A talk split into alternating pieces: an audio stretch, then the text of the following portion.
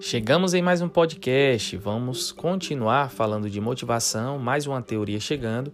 Teoria motivacional das necessidades, também conhecida né, como teoria das necessidades, mas não é do Maslow. Essa é do McClelland. Então vamos nos ligar à ideia do McClelland. McClelland ele não traz uma pirâmide ou um triângulo como Maslow.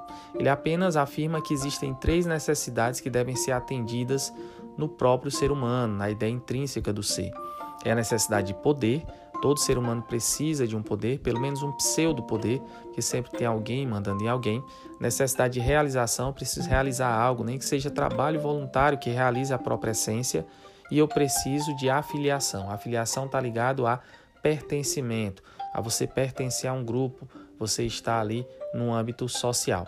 Então, poder, afiliação e realização são as três necessidades de McClelland. Nos vemos no próximo podcast. Forte abraço.